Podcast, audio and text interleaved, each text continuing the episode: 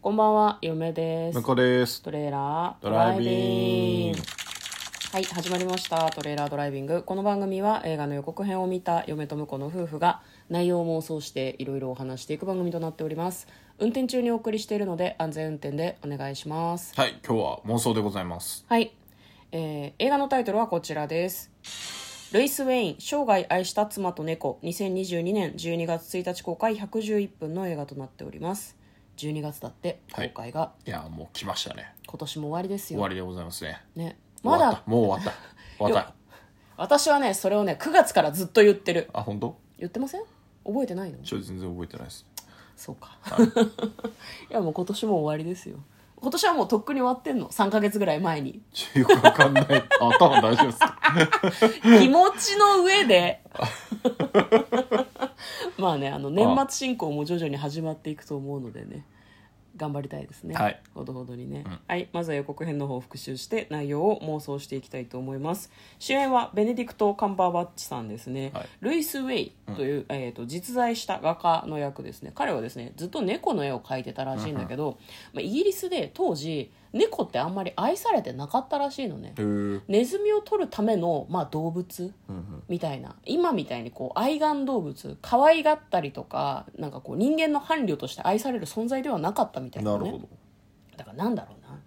今で言うとどういう扱いなのかってなかなか難しいけど、まあわざわざ勝ったりしないけどみたいな感じなのかな。いやか勝ってはいたのかな。どうなんだろうねいやなんかねこうこの予告編を嫁はね YouTube かなんかの予告で見たんだけどそこにはねそういう風に出てたんですよねでまあその猫を描いている画家で、まあ、みんなでも猫のことそんなに好きじゃないからうんうんなん、て言うんだろうな好きじゃないっていうか別に何とも思ってないのよだからその辺をうろうろしてるネズミみたいな感じなんじゃないの猫あれにじゃない対してあのうちで言う雲みたいな感じなんじゃない？ああ別に愛してないけど他の虫を食べるならいてもいいてみもたいよなみたいな。なるほどね人間に害をなさず役立つならまあいてもいいけどみたいなでも膝に乗せてなでなでしたりはしないみたいしなないっていうのがそういう存在だったんだよねで、まあ、その猫の絵をずっと描いている人がいてまあその人の家庭教師うんうん。役として、まあ、ある女性がやってきてですなるほねど、まあ、そういう人と交流する中でずっと猫の絵を描き続けるんだけど、まあ、その猫の絵が評価されるようになると、うまあ、でその女性と結婚して幸せに暮らしていくんだけどその女性に病気が見つかってしまって、まあ、そのその人が命を落としてしまうのかなでその後晩年までそのベネディクトさんは生きてたみたいなんだけどベネディクトさんじゃないねルイス・ウェイは生きてたみたいなんだけど、なんかなかなか辛そうでしたね。はまあ、あのどういう風な感じの話なのかなっていうとちょっとこうハートフルな感じ感動する感じの話っぽいねっていう風に向こうとさっき話してたんですけどではまあ内容の方妄想していきましょうあトレーラードライビングい。なるほど。 ちょっと和風の曲が流れましたけどね事故ですえっ、とね「君と猫との思い出が永遠に僕を守ってくれる」というようななるほど副題がポスターの方についておりますうーね、ん。えー夏目漱石にも影響を与えたイギリスの猫画家ユーモアあふれる傑作を生んだ妻と猫との愛すべき日々だからあれじゃない亡くなった後もさこうさまよえる魂として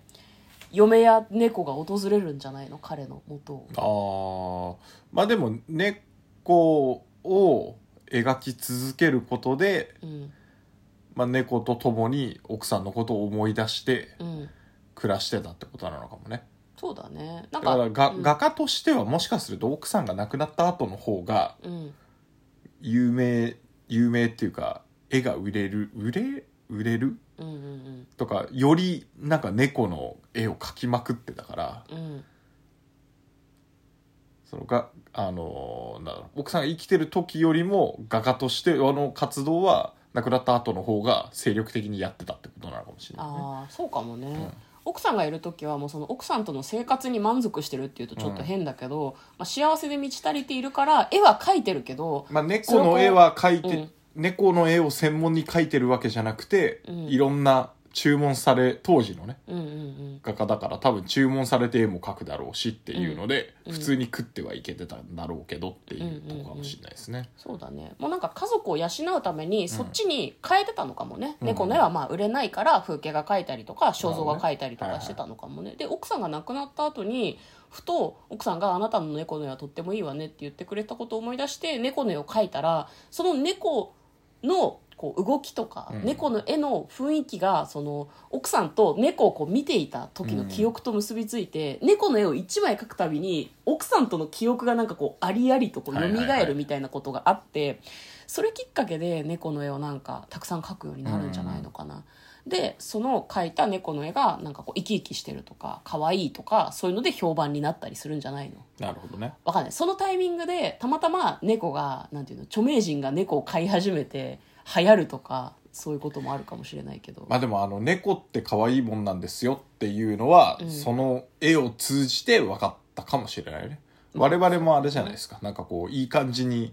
撮られてるさ猫とかの写真をさツイッターやら何やらでうん見て、お可愛いなって思って猫欲しいなってちょっと思ったりするわけじゃないですか、まあねうん、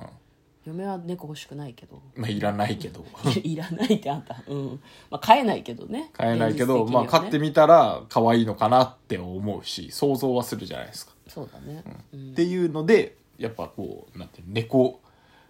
猫を飼うペットとして飼うことに対対してうんこう影響を与えてるかもしれないですね、あーじゃああれかもね意外とその奥さん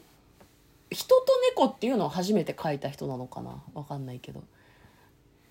じゃないえ人と猫が書いてあるとさそのうん向こうが今言ってたように、あのツイッターとかで流れてくる猫の動画って、うんわーふわふわしてる可愛い触りたいとかこういう猫飼いたいっていうことじゃん、でも人間はさなんていうの人間は普通の人はさ雲をそんなに飼わないじゃん、うんうん雲をめでたりしないじゃんう、んなんか雲の話になうんまあまあまあまあこれね冒頭に出てきた雲の話ですけど、うだから猫も昔そういう存在だったんだと思うのね、うん撫でたりとかはいはい可愛がったりする存在じゃなかったんだけど、奥さんの手とか、うん奥さんの膝に乗ってる猫膝で丸まってる猫とかそれにこう奥さんがそっと触ってる手の様子とかを絵に描いたことによってあそっか猫って触るとふわふわかもねとかとか可愛いかもめめでていいんだねってそいううねそうそうそうそうはいはいはいそういうのを広めた人なのかもしれないね、そうだねうん、雲の例え分かりにくかったですかわかる 急に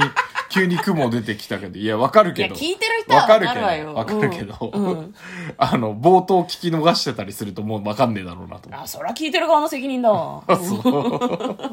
最初も話しましたけどねっていうふうに言えばよかったかもしれないですね,、まあ、そういう感じのお話なんじゃないですそうかでねすねこれ実話らしいんで、ねうんうん、まあこんな感じじゃないですかねわかんないけどはいということで、えー今日は映画の妄想をしてみました嫁と向こうのトレーラードドライビングまったねー